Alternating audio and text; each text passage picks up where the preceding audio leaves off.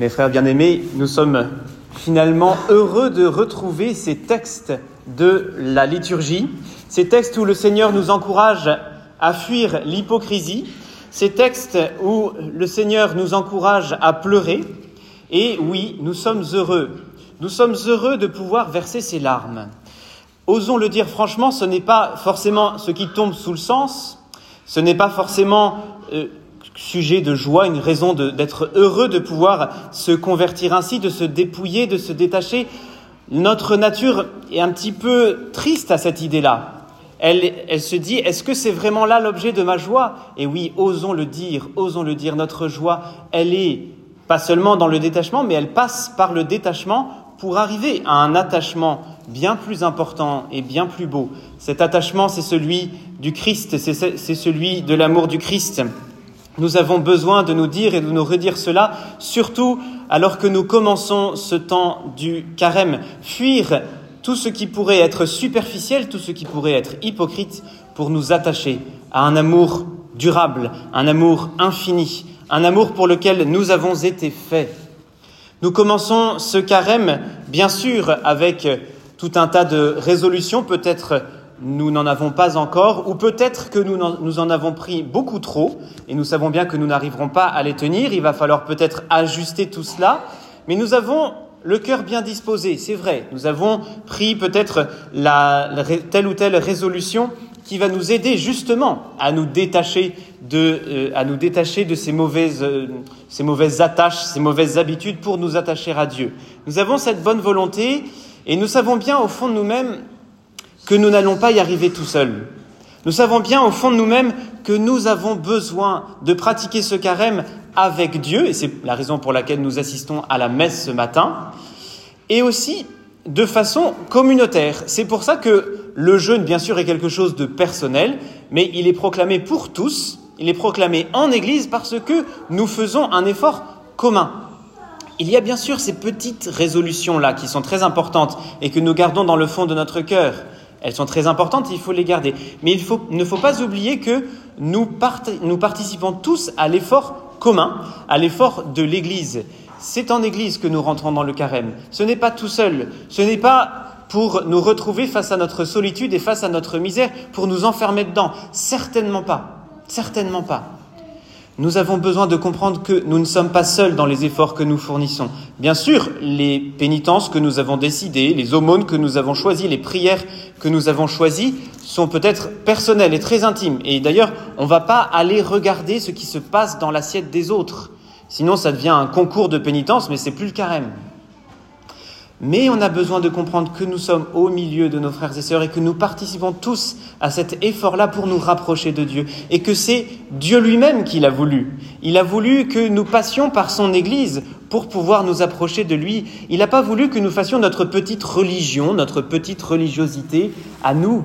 Non, il a voulu que nous passions par l'Église, avec tout ce que l'Église contient de fragilité, c'est vrai, mais il a voulu que nous passions par l'Église pour le rejoindre.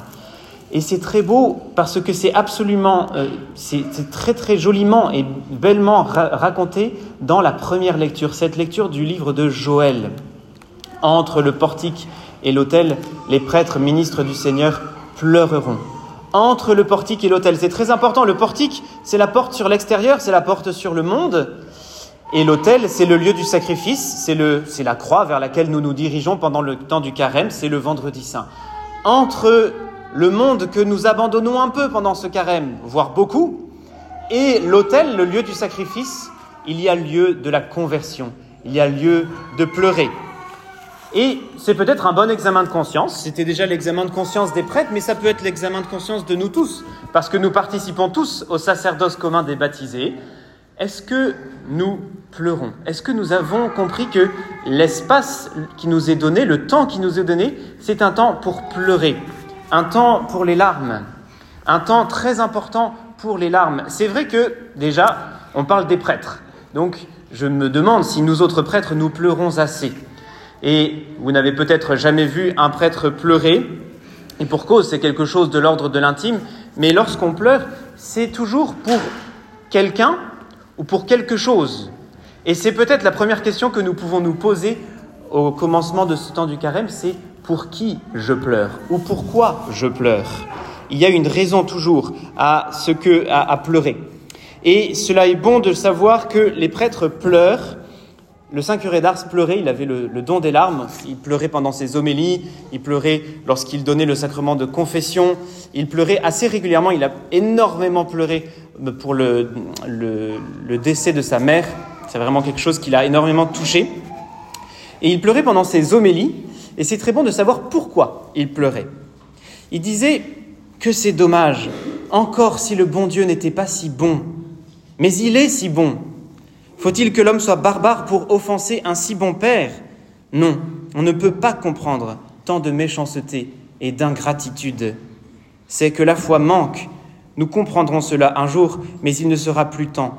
Mon Dieu, qu'aimerons-nous donc si nous n'aimons pas l'amour? Nous fuyons notre ami et nous aimons notre bourreau. Que c'est dommage. Non, le pécheur est vraiment trop malheureux. Et la voix de Saint Curé d'Ars s'éteignait dans les larmes lorsqu'il prononçait ces dernières paroles. Il essuyait, ses larmes sur ses joues du revers de sa main. Et cette même, ces mêmes larmes qui coulaient dans, dans ses homélies coulèrent un jour au confessionnal alors qu'il entendait la confession d'un pauvre pécheur un peu endurci, comprenait pas trop pourquoi il fallait pleurer ses péchés, comprenait pas trop pourquoi il fallait se confesser. Il était venu là, voilà, les bras ballants, en se demandant bien ce qu'il allait bien, ce qu'il allait dire au prêtre. Et sur la fin, ce pénitent s'est aperçu que le curé d'art se pleurait. Il lui fait Mais mon père, qu'est-ce qui vous arrive? Qu'est-ce que vous avez à tant pleurer? Et le curé d'Ars lui avait répondu entre deux sanglots Ah, mon ami, je pleure de ce que vous ne pleurez pas. On pleure peut-être pas assez.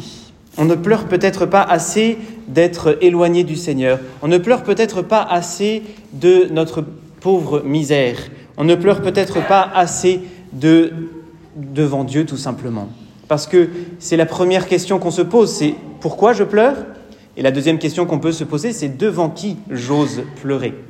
Rappelez-vous les personnes devant lesquelles vous avez osé pleurer. C'est souvent des personnes avec, avec lesquelles vous avez une grande confiance, devant lesquelles vous avez une grande confiance. Et d'ailleurs, vous, mes chers enfants, je constate cela. Vous pouvez contenir vos larmes pendant très très longtemps à l'école, et puis à 4h30, dès que vous retrouvez vos parents, eh bien voilà, les vannes s'ouvrent et les larmes coulent. Alors ce n'est pas toujours le cas, mais ça arrive.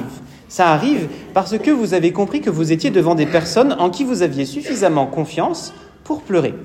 Et ce qui est vrai avec nos amis, ce qui est vrai avec nos parents, avec nos proches, l'est encore plus, en tout cas devrait l'être encore plus avec Dieu. On ne devrait pas avoir peur de pleurer devant Dieu. On ne devrait pas contenir nos larmes devant Dieu. On devrait pouvoir les offrir, précisément parce que si on se met à pleurer devant Dieu, on fuit l'hypocrisie. Il n'y a pas d'hypocrisie dans les larmes. On ne peut pas être hypocrite quand on pleure. Et c'est exactement ce que le Seigneur veut. On l'a entendu dans l'Évangile, le Seigneur ne veut pas d'hypocrisie. Et au fond, si l'on accepte de verser quelques larmes devant Dieu, on fuira absolument l'hypocrisie et on rentrera dans une relation de vérité avec le Seigneur. Une relation qui a évidemment compris sa propre misère, on comprend notre propre misère, mais on va la présenter à Dieu. C'est la phrase du livre du Siracide, Les larmes de la veuve coulent sur les joues de Dieu. Je ne pensais pas qu'il y avait autant de poésie dans la Bible, mais oui, les larmes de la veuve ne coulent-elles pas sur la joue de Dieu? Et nos larmes à nous, elles peuvent couler sur la joue de Dieu. C'est l'objet de ce temps de carême, c'est d'unir nos souffrances à la souffrance de Dieu, c'est de mêler nos larmes à celles de Dieu. Les larmes de la veuve coulent sur celles de Dieu et la veuve, pendant le temps du carême, c'est évidemment la Sainte Église qui va perdre son époux le jour du vendredi saint pour le retrouver dans la gloire le jour de Pâques. Les larmes de la veuve ne coulent-elles pas sur ses joues?